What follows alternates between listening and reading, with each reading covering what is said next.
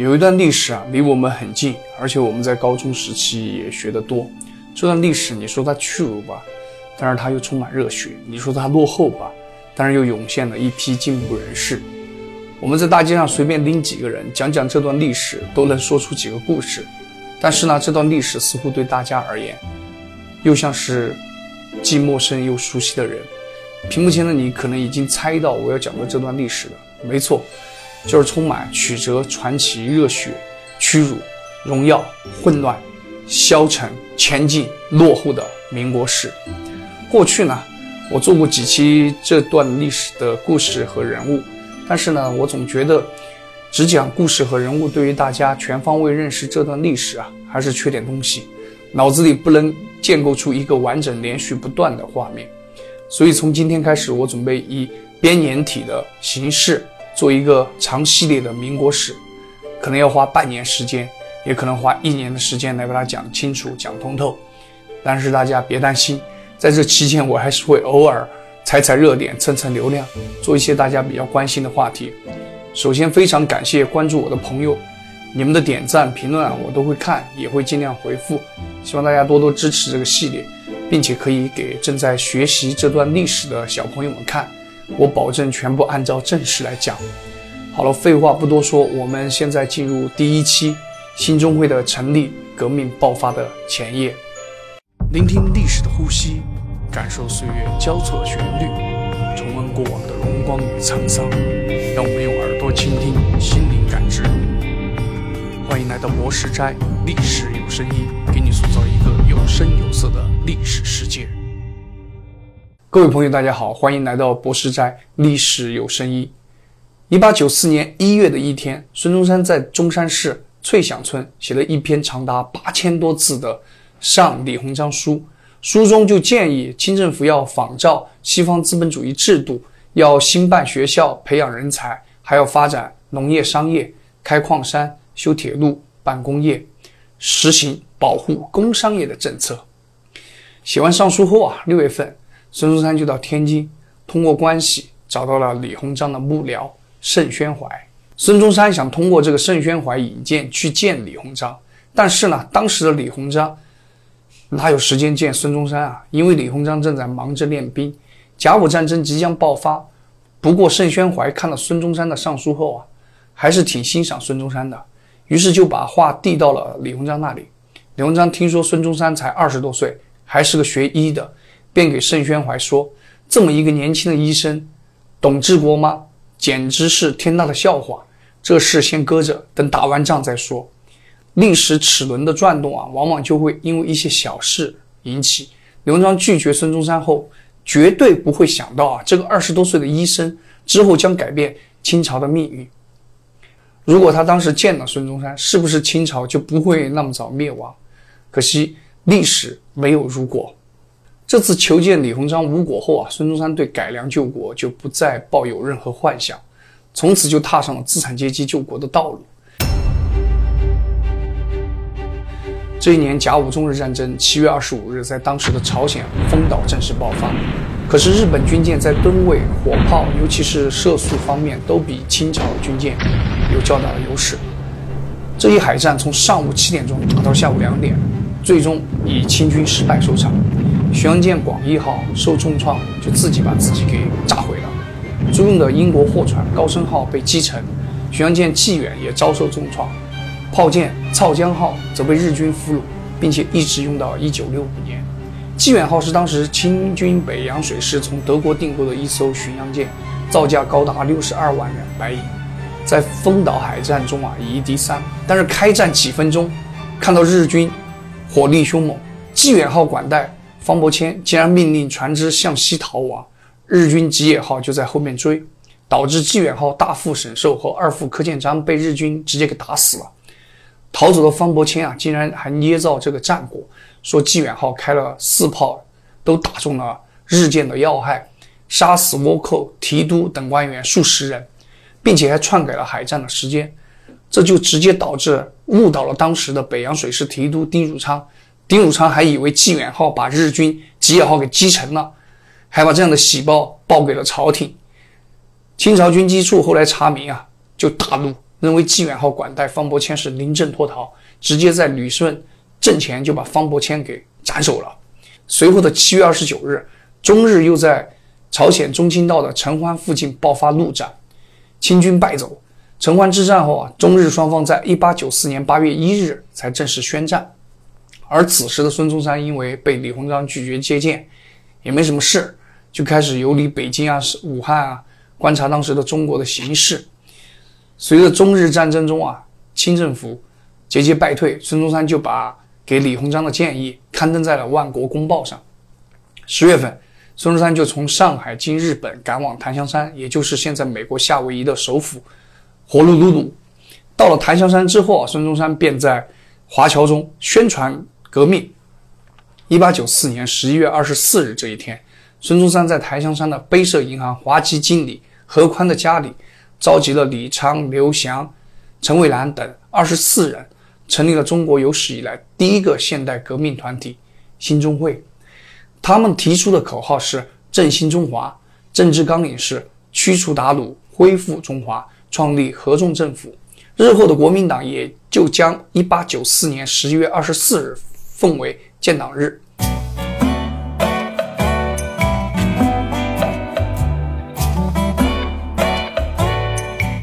诗人只知道这个孙中山在檀香山创立了新中会，却不知道为何要在檀香山创立新中会。这其实就要从孙中山的哥哥说起。孙中山的哥哥叫孙梅，因为自幼家境比较贫寒，一八七一年就跑到了这个檀香山去打工，挣了钱呢就去开垦了夏威夷一个叫贸易的荒岛，利用小岛资源经营农牧业，来搞一些商业贸易。没想到几年后，孙梅竟然成了当地的首富。被称为贸易岛王，所以，一八七九年六月，孙中山就跟着母亲去檀香山投奔他的哥哥。孙中山才到檀香山的时候，就在哥哥孙梅的商店里当店员。但是孙中山志不在此啊！一八八三年七月和一八八五年四月，就两次回国，在香港和广州读书。孙梅虽然当时对弟弟孙中山不愿意协助其经商很不满，但是兄弟俩情深义重，孙梅一直。还是资助弟弟孙中山的生活和求学费用，所以孙中山在国内遇挫后啊，首选便是前往檀香山。哥哥孙梅在当地有声望、有地位，同时又结交了一批有钱有能量的华侨。孙中山在准备创办新中会的时候，就向孙梅说明了意图。当时孙梅直接就夸赞自己的弟弟孙中山说：“志大言大。”于是便给了孙中山大量的金钱赞助他创办新中会。同时，孙梅也第一时间啊加入这个新中会，并积极宣传革命，游说身边的亲朋好友和华侨一起来参加新中会，并让他们来捐资支持革命。可以这么说，没有孙梅的支持，新中会就成立不了。而此时，民国时期另外一位重要人物袁世凯正在抵御日军的进攻。不过，袁世凯的抵御可能不太称职。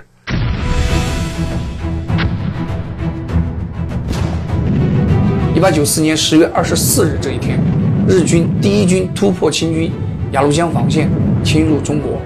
袁世凯唯恐奉天危急，便以筹粮为借口，就躲到了新民亭，也就是今天的辽宁省新民市。后来被李鸿章训斥啊，又赶赴前线。孙中山刚到这个九连城，九连城就被日军给占据。袁世凯当时在清军就是个搞后勤的，不得已，袁世凯又得跟着清军跑。袁世凯都快跑成田径运动员了，从九连城跑到凤凰厅，到辽阳，再到新民厅，一直跑到山海关。估计也是这这一跑，伤害了袁世凯的自尊，更令他痛感国不富兵不强的恶果。所以他就建议啊，形势到了这个地步，只有停战协商，等待机会再报复日本人，比较现实。但事实是，不用袁世凯建议，此刻的清政府。已经无力招架日军的进攻了。自中日开战以来，清军就一直在败退，而且败得很惨。十一月二十四日，经营十多年、耗费千万两白银打造、驻守兵力达一万四千七百人的旅顺，竟然被日军用了不到一天的时间就给打下来了。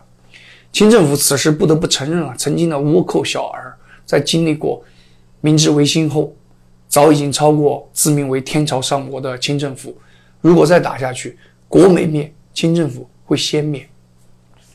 于是李鸿章就派遣天津海关税务司的德崔林作为非正式代表，秘密前往日本与伊藤博文和谈，但是被拒绝了。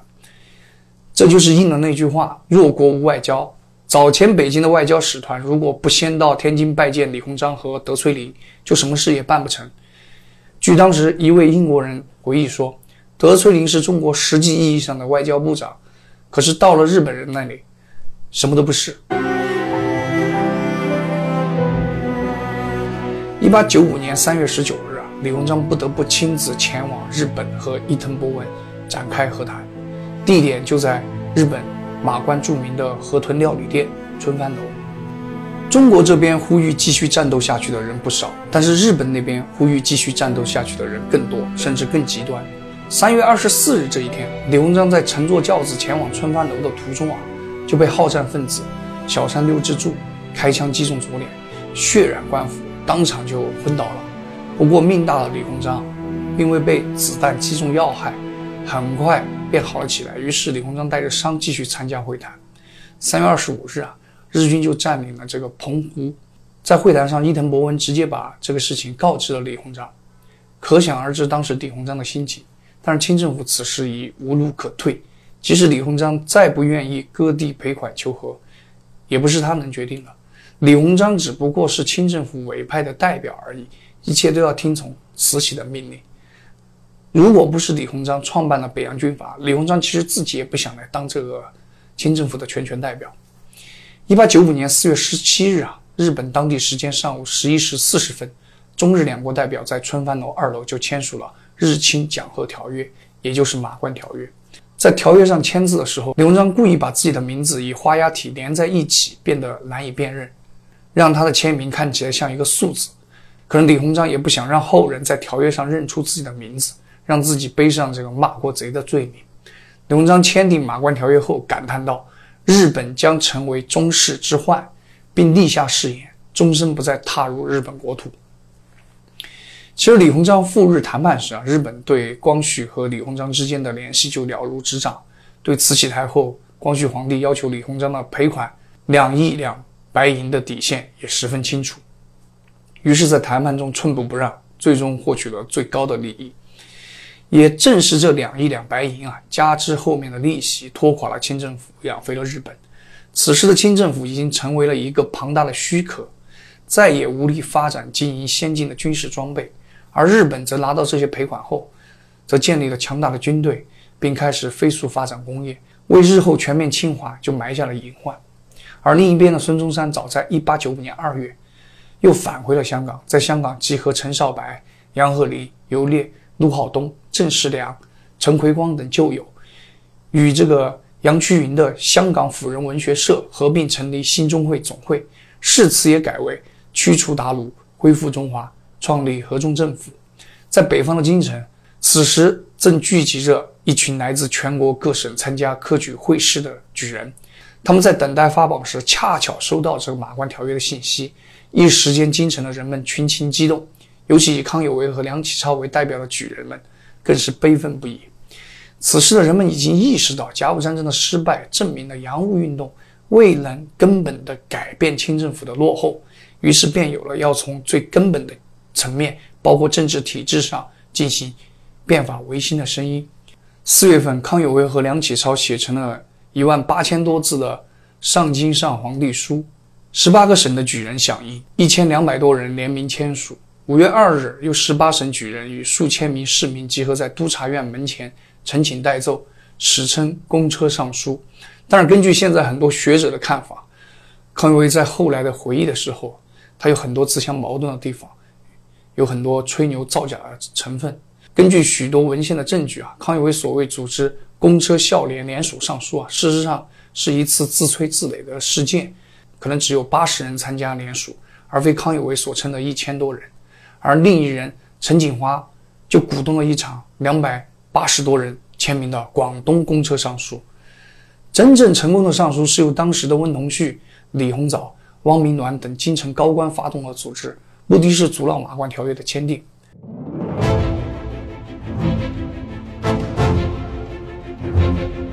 公车上书后啊，可能是受到了这个中日战争失败的刺激，光绪和慈禧就命令袁世凯去接替这个胡玉芬练兵。一八九五年十一月十九日，袁世凯就奉旨在天津和塘沽之间的小站督练新建陆军，史称小站练兵。也正是这股兵力啊，之后将成为清末陆军主力及日后北洋军阀的前身。此时距离中华民国临时政府建立、清政府的灭亡还有十七年。而在这个时期啊，中国经济总量第一的位置才刚刚被美国取代。但是落后的体制和腐朽的清政府是无法掌控这样一个经济大国的。即使在马关条约签订之前，中国经济其实高居世界第一。清政府始终无法科学合理的利用强大的经济来建立一个强大的工业、商业、军队、政府体系。这已经不是经济基础的问题，而是一国的根本体制出了问题。清朝末年几乎把中华民族千年打下的基业毁于一旦，中国的财富大量流出到西方列强的手中，中国的领土被瓜分的瓜分，被割让的割让，被分裂的分裂。时至今日，我们依旧在解决清朝末年留下的领土问题。这样一个国家，此时寄希望于清政府从内部变革，已经不可能了。唯有革命才能救中国。而在探索救中国的道路上，又要经历多少血雨腥风、曲折离奇的故事？敬请各位点赞关注，我将慢慢带大家去了解这个过程。这一期就到这里，我们下期再见。